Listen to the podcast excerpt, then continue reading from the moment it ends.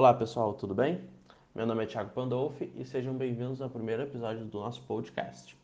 Hoje, eu, primeiramente, eu queria agradecer a todos pela atenção, por estarem contribuindo com o nosso trabalho e principalmente pelo nosso convidado por ter respondido às nossas perguntas que irão contribuir para o nosso trabalho, hum, assim futuramente, hoje e futuramente. O nome dele é Júlio César, é, a idade dele é de 35 anos, ele é psicólogo e empresário, atua hoje dentro da psicologia em clínicas e em avaliações psicológicas para as instituições. E algumas perguntas que nós fizemos, e a primeira delas foi uh, se ele recebesse alguma oportunidade de trabalhar em um intercâmbio, de realizar um intercâmbio, tanto hoje quanto na de juventude dele, se ele faria. Nós tivemos a resposta que ele faria, e isso demonstrou uma abertura de experiências, porém, fizemos uma outra pergunta também nas questões de experiências, se ele aceitaria mudar o seu visual radicalmente, da noite para o dia. Ele, ele falou que não, que ele não gosta de mudanças radicais e as mudanças devem ser planejadas. Isso podemos contar que ele é um meio a meio para abertura de experiências. Uh, uma outra pergunta bem simples, remetendo à organização, se ele costuma arrumar a sua cama diariamente. E a re resposta que tivemos, que ele, ele arruma apenas à noite, ao contrário do que os pais dele falavam na infância. E, e se ele costuma fazer planejamentos diários em agenda. Ele nos relatou que acaba atendendo em quatro clínicas psicológicas diferentes, então elas acabam montando a agenda profissional e habitual dele. Então ele não tem. Isso pode mostrar que nosso convidado não é tão organizado assim. Oi, meu nome é Alice e eu vou continuar a apresentação das nossas perguntas. Então, a gente perguntou para ele como ele costuma organizar a rotina dele e se ele organiza, né? E ele disse que ele faz isso muito pouco e que ele acha que ele deveria se organizar mais, né? Se ele se considera uma pessoa proativa, e ele disse que ele demora muito para agir, porque ele analisa muitas situações. Acredito que por ser psicólogo, principalmente. E ele se considera uma pessoa proativa, apesar disso. E a gente fez duas suposições.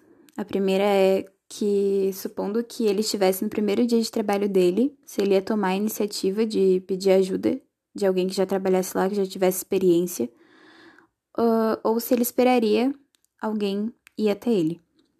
E ele disse que ele pediria ajuda e procuraria aprender com as pessoas mais experientes que trabalham né, no local. E a outra exposição foi que se ele estivesse numa roda de novas pessoas, que ele não conhecesse ninguém ou conhecesse poucas pessoas, se ele se apresentaria espontaneamente ou se ele ia esperar alguém apresentar ele. E ele diz que ele tem a tendência de esperar a vez dele, mas que quando são menos pessoas, ele geralmente puxa uma conversa. A gente perguntou também se, caso ele tivesse um talento artístico, se ele teria vergonha de se apresentar para o público. Ele disse que depende da quantidade de pessoas. E se ele se considera uma pessoa otimista ou uma pessoa pessimista e por quê e ele falou que meio a meio, que ele já foi mais pessimista, mas como ele trabalha atendendo pessoas, ele aprendeu a ver e a mostrar o lado bom das coisas também. E a gente perguntou como ele lida com a possibilidade de trabalhar em grupo, se ele prefere né, um trabalho em grupo ou individual. E ele disse que gosta de trabalhar em grupo, desde que o grupo funcione e que cada um saiba e, e cumpra com as suas responsabilidades. Oi, gente, tudo bem? Uh, meu nome é Vinícius e dando continuidade às perguntas que nós fizemos para o Júlio César, uh, a gente perguntou: você está fazendo um trabalho em grupo e a pessoa fala que vai enviá-lo, você confia ou fica cobrando? A resposta dele foi que ele não fica cobrando a pessoa, mas lembra que ela tem que fazer. Uh, também perguntamos se ele se considera uma pessoa ansiosa e um ponto positivo foi que ele disse que se considera uma pessoa pouco ansiosa, o que é algo bom. Uh, perguntamos como ele lida com os problemas que possivelmente podem ocorrer durante o dia e se ele costuma se estressar facilmente com esses problemas e com as coisas no geral. A resposta dele foi que ele tenta parar um pouco para analisar o problema que ele está passando e pensar. Ele não gosta de resolver nada de cabeça quente ou sendo pressionado. Uh, perguntamos, uh, fizemos uma suposição. Se ele trabalhasse numa empresa e um fornecedor lhe enviasse um presente, ele aceitaria ou não?